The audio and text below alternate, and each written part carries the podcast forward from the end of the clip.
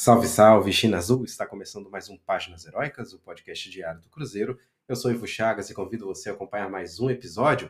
Nos siga nas nossas redes sociais, pessoal. Lá no Twitter, né? no X, antigo Twitter, é o Página Heroicast, enquanto no nosso Instagram, Páginas Heróicas Cast, aquele pedido de sempre, rapidamente, se vocês puderem também compartilhar nas redes sociais de vocês e também, é claro, nos grupos de WhatsApp, nos grupos de Telegram, é sempre uma plataforma importante, né? Telegram, é, WhatsApp, são sempre plataformas muito importantes para que a gente consiga alcançar mais cruzeirenses no Brasil, em Minas Gerais, no Brasil e no mundo, né?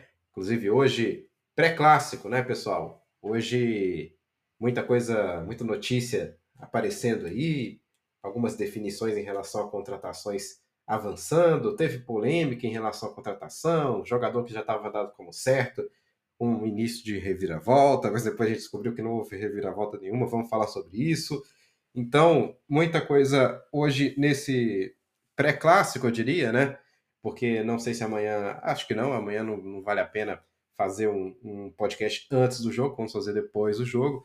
Portanto, falar um tanto a respeito do time que o Cruzeiro deve colocar em campo contra o Atlético Mineiro, os relacionados já saíram, nós já temos a lista oficial de jogadores com novidades interessantes também. Portanto, é isso, pessoal. É, hoje vai ter vinheta, porque vai ser um episódio até mais completo, tá bom? Só para a gente deixar aqui os temas principais, vamos falar de contratações, vamos falar do pré-jogo, vamos falar de relacionados, vamos falar de novidades e de jogadores na base também que receberam propostas, detalhar um pouquinho melhor essas propostas, tá bom, pessoal? Fiquem aí com a vinheta e até daqui a pouquinho.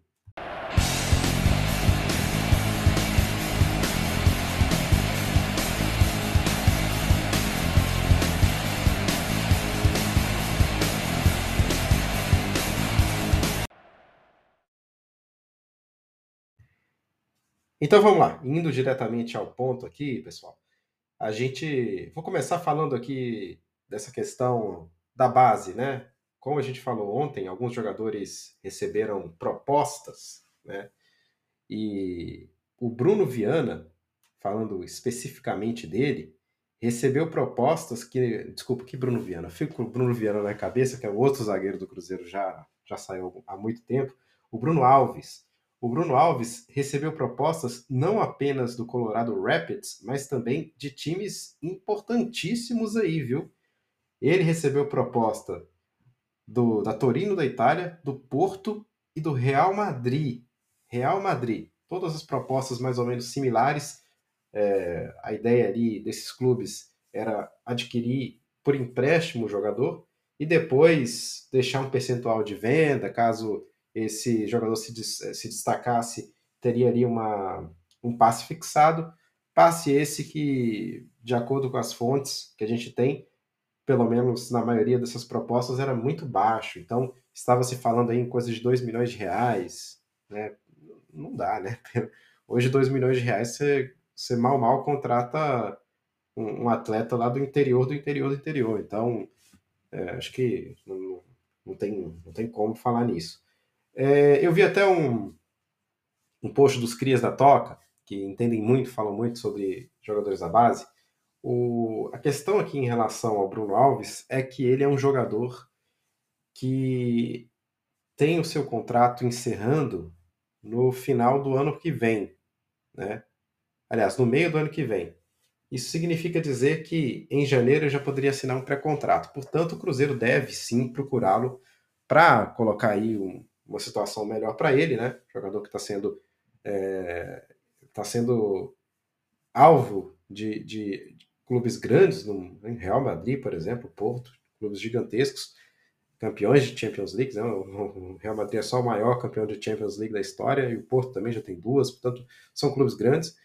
E a ideia seria resguardar esses talentos aí do Cruzeiro para que a gente não tenha problemas como tivemos no passado. Né? A multa interna do Bruno é muito baixa, coisa de 4 milhões de reais. Então o Cruzeiro tem que se mover muito rapidamente, não só em relação ao Bruno, mas em relação a, a vários desses destaques na Copinha. Né? Quando o Cruzeiro, quando o time chega numa situação interessante na Copinha, final, né, finalista da Copinha, o normal é que haja aí é, um, um, intenso, é, digamos assim, intensas tratativas para tentar, pelo menos, ver qual é a situação daquele jogador. E se a situação for é, de, de, um jogador barato, vários clubes vão aí é, tentar é, levá-los para uh, os seus respectivos plantéis, né? E aí a gente pode ver assédios que virão eh, nacionalmente e assédio que virá internacionalmente. O Cruzeiro tem que aprender muito do que aconteceu com o Vitor Roque, né?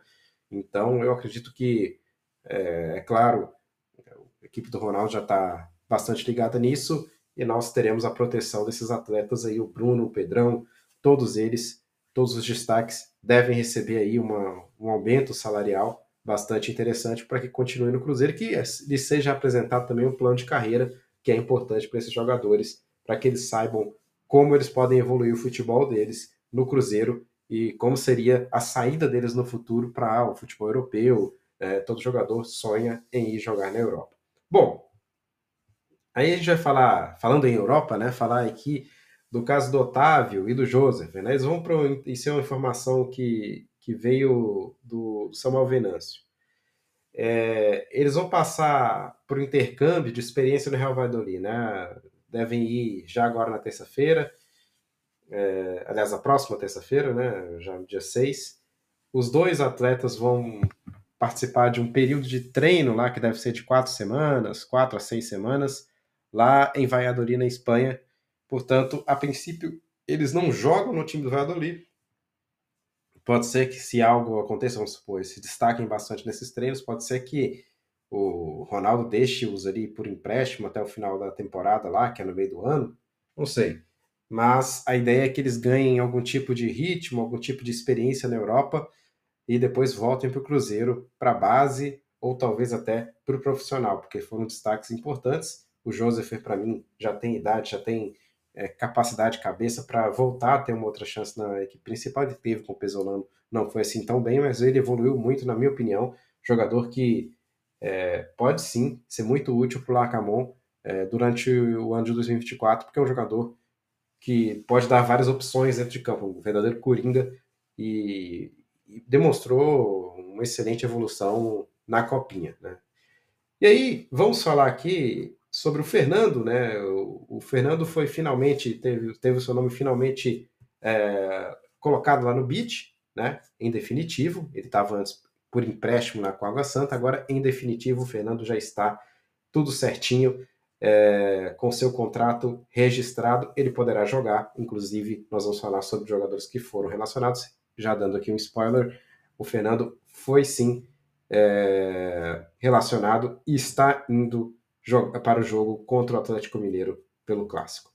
E aí, vamos falar agora aqui também dessa questão Vicharba, tema que foi aí bastante repercutido hoje, porque chegou uma notícia que veio do próprio presidente do Argentino Júnior. Essa informação veio do pessoal lá do site é, no ataque. E eu até não gostei muito como eles, é, como eles noticiaram, né? Eles chegaram dizendo assim, reviravolta. Pessoal, quando você fala reviravolta, que, que é reviravolta? Reviravolta é a situação estava muito bem encaminhada e ela dá um giro de 180 graus, né? Ou seja, ela vai para uma direção totalmente oposta. E aí o que a gente entende, o que eu entendo, eu acho que todos os cruzeirenses entendem é que é melou, acabou. Ele, ele, vai, ele não vai para o Cruzeiro, ele vai para outro time, vai para o Independiente de Vale. E, mas na verdade depois o João Vitor, né? Não sei, sei é, deixa eu até pesquisar aqui o nome do, do rapaz, do. É, acho que é João Vitor, se não me engano. É, João Vitor Pena. É, depois o João Vitor né, tenta se esclarecer as coisas. Não, não é bem assim. Oh, é, o cara é novo, né? Mas assim, essa. essa... O que, que ele colocou aqui, ó? Informação quente no Cruzeiro. Reviravolta na negociação. Argentino Júnior recebeu nova proposta por Vichaba e acordo verbal com o Cruzeiro pode melar. Gente, é, com todo respeito, se você, coloca, se você mete um reviravolta e fala que o acordo pode melar, é, significa dizer aí que, que as coisas mudaram completamente. Que a, que a, certeza que a gente tinha ela já não existe. Né? E aí depois, exclusiva lá no nosso site. Coloca lá o, o linkzinho do site do, do, do No Ataque. Vamos ter responsabilidade, pô. Ai, que bacana, os caras conseguiram uma entrevista com o Christian Malaspina, que é o presidente do, do Argentino Júnior. Bacanérrimo, bom pra caramba isso. Mas aí o que, que você faz numa situação dessa? Falei com o presidente do, do Argentino Júnior, agora vou falar com os representantes do atleta para ver como é que tá a situação. É, aparentemente não falou.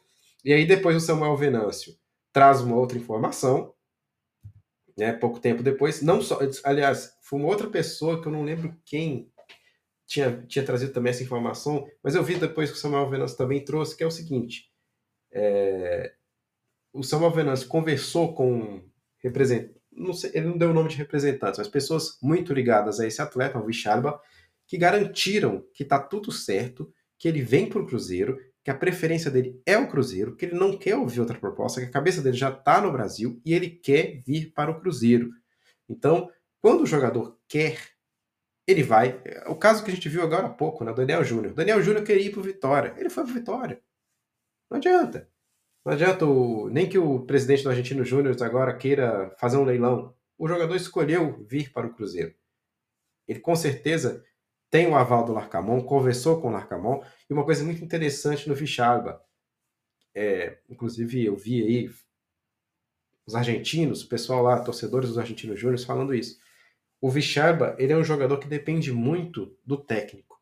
O Milito, que é um técnico com características até bastante parecidas com o do Arcamon e vice-versa, o Milito foi quem desenvolveu ao máximo o futebol desse jogador, né, lá no Argentino Júnior.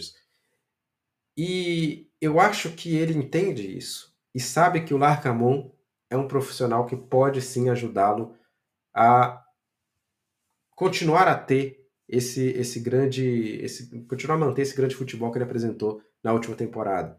Então, uma conjuntura de fatores para que esse atleta queira realmente vir para o Cruzeiro. Ele quer vir para o Cruzeiro. É, e já está fechado nesse sentido, essa ideia. Só falta realmente que os documentos sejam assinados. Não há chances de reviravolta, pelo que foi noticiado hoje, pelas informações que Samuel Venâncio trouxe. Então o João Vitor acabou tendo que fazer um esclarecimento ali eu acho que falta esse pessoal. É, eu, eu vou falar uma coisa aqui para vocês. Eu tenho uma, uma, uma, grande, grande admiração pelo Samuel Venâncio, porque o Samuel Venâncio ele trabalha com uma coisa que é responsabilidade na informação. Cada vez mais. Acho que desde aquele episódio com o Bruno, o, o Bruno Valdez, em que ele anunciou que estava tudo certo e realmente estava, e aí sim teve uma reviravolta, ele ficou ainda mais ressabiado. Então, Samuel Venâncio, para ele anunciar alguma coisa, ele tem que estar 200% certo de que aquilo realmente vai acontecer. Tanto para acerto quanto para desacerto.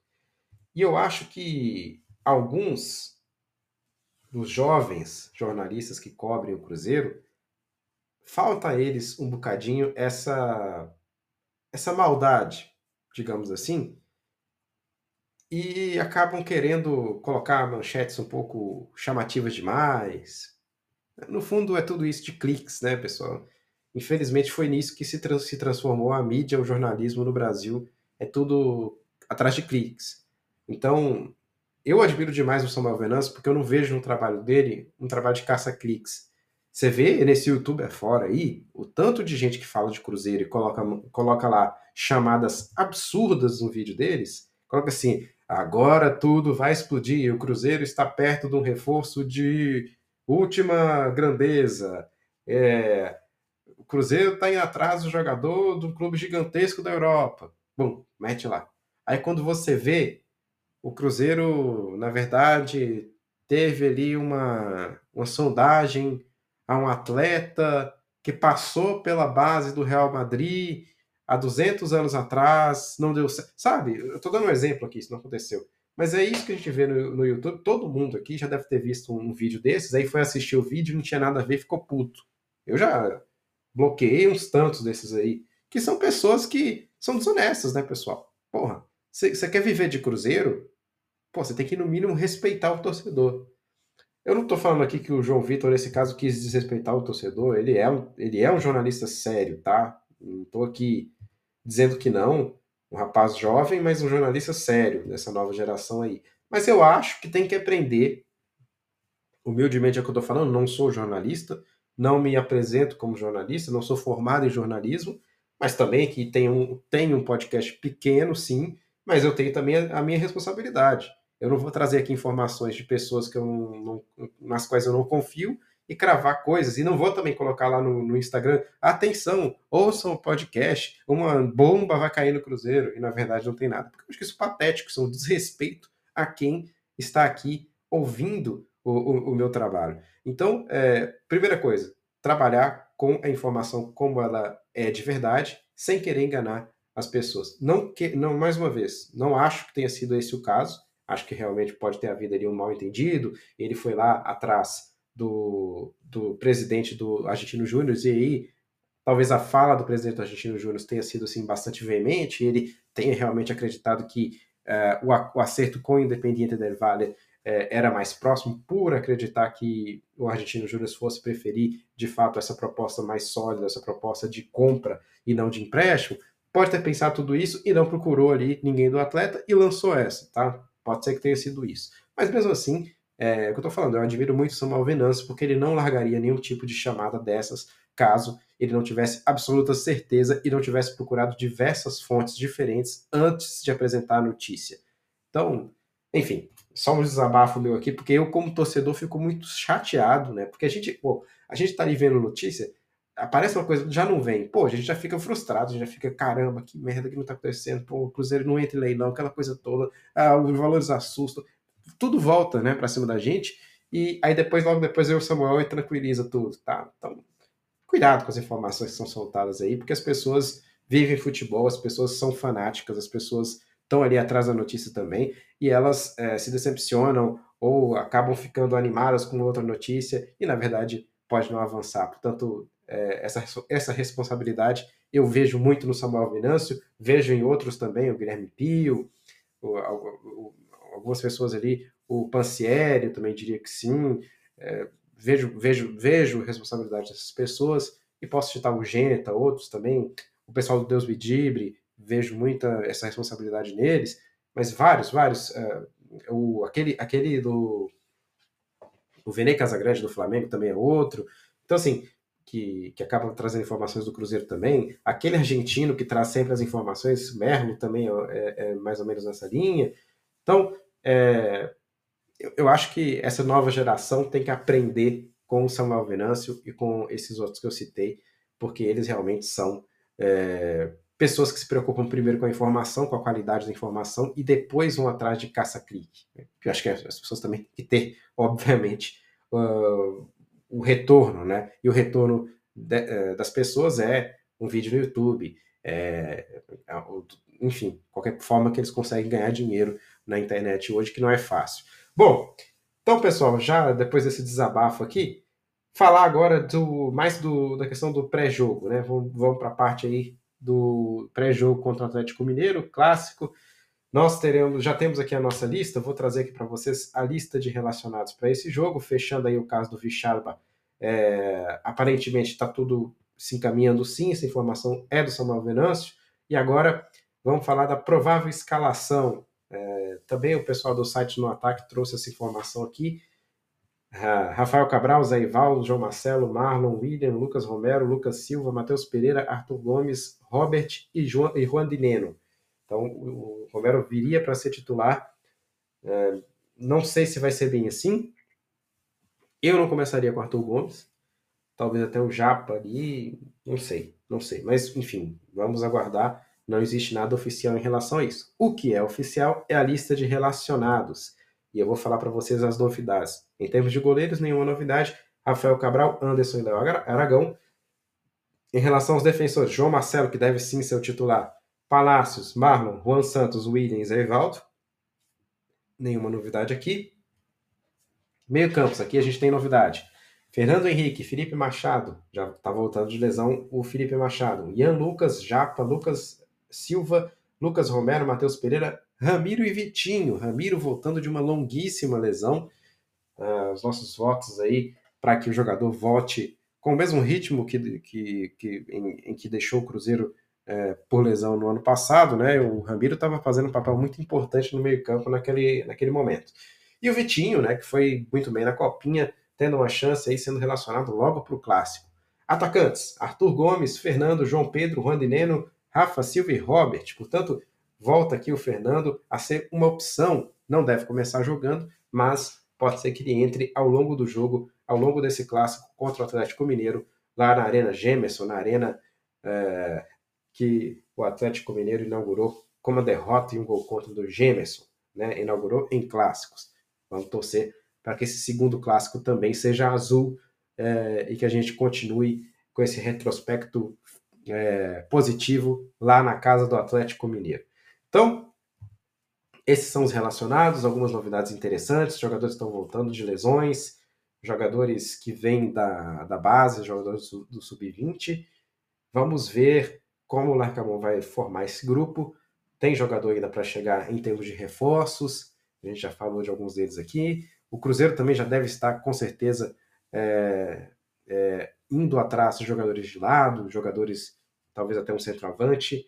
Primeiro ele quer resolver a questão defensiva, que para mim também é prioridade, e depois deve avançar nessa questão de atacantes. E aí, é, só fechando uma outra informação aqui, o Vital é, não estará no banco, ou não estará entre os relacionados, porque se sentiu mal, está com uma febre, está indisposto, e deve ser alguma gripe, alguma questão assim. O Vital não estará, portanto, nesse jogo, nesse confronto, nesse clássico contra o Atlético Mineiro. E aí, só realmente para fechar de vez a questão do caso do Vichalba, eu vou trazer a frase exata que o, a pessoa do entorno do atleta disse né, ao Samuel Venâncio. Não há nada, nem nada que vai fazer de mudar de opinião. Os clubes já estão trocando documentos. Isso quer dizer que nada faz com que o, o, o mude de ideia. Ele quer ir para o Cruzeiro. Ele quer vir para o Cruzeiro. Ele quer jogar no Cruzeiro. E quando um atleta quer, acabou, gente. Não tem o que discutir. As partes já, já os clubes já deram aceite e agora tá tudo nas mãos do atleta, tá tudo nas mãos do Luca Vicharba e ele deve sim querer vir para o Cruzeiro. E aí eu vi, eu vi algumas pessoas falando assim: ah, gente, mas o Independiente del Valle joga Libertadores. Ô, meus amigos, vocês esqueceram o clube que vocês torcem? Vocês sabem o que é Cruzeiro Esporte Clube?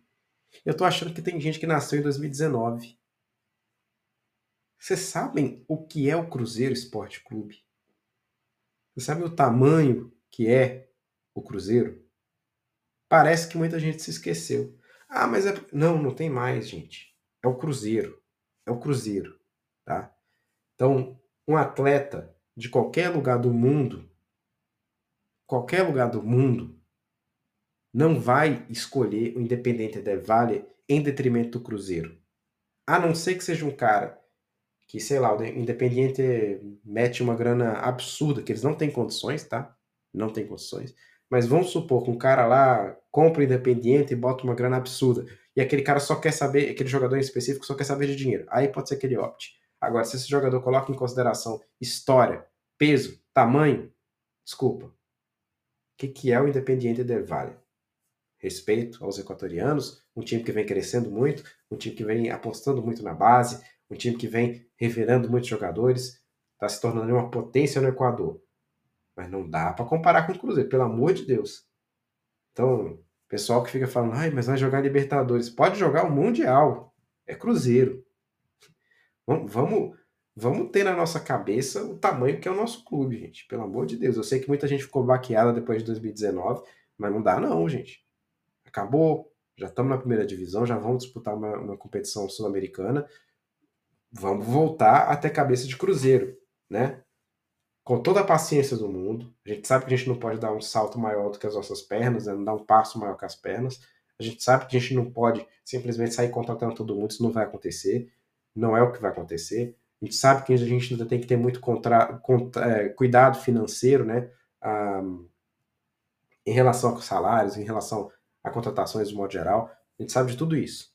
Agora, é, em termos de importância dentro do futebol sul-americano, Poucos clubes têm essa mesma importância que o Cruzeiro, tem a mesma importância que o Cruzeiro tem. No Equador, nenhum. No Chile, nenhum. No Uruguai, é, talvez. Penharol ali, Nacional, né? mesmo assim, há muito tempo não ganhou nada. Né? No Paraguai tem o Olímpia, que bate de frente.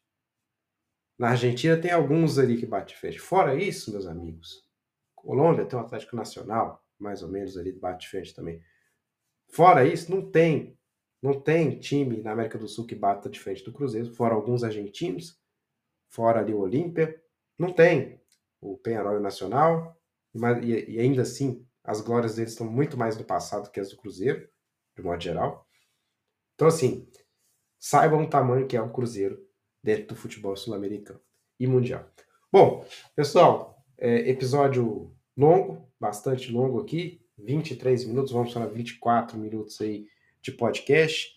Então, só queria deixar mais uma vez o meu obrigado a todos vocês que acompanham o podcast todos os dias. Amanhã, não sei se eu vou conseguir fazer um pré-jogo. É... Eu acho até que não vai ter muito assunto. Se tiver alguma coisa bombástica, eu trago aqui para vocês, nem que seja uma notinha, uma coisa curtinha.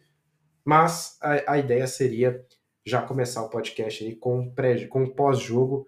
É... Esperamos que seja falando, repercutindo sobre uma vitória do Cruzeiro, mais uma vitória do Cruzeiro sobre o Atlético Mineiro na Arena MRV. Vamos torcer para que seja um bom, um bom jogo, que o Cruzeiro consiga demonstrar e trazer um bom futebol mais uma vez, tá bom? Muito obrigado mais uma vez, como eu disse, pela audiência, pelo apoio de vocês. Mandem perguntas, mandem questões, o que vocês preferirem no Instagram. E é isso, pessoal. Até amanhã. Saudações celestes. Tchau, tchau.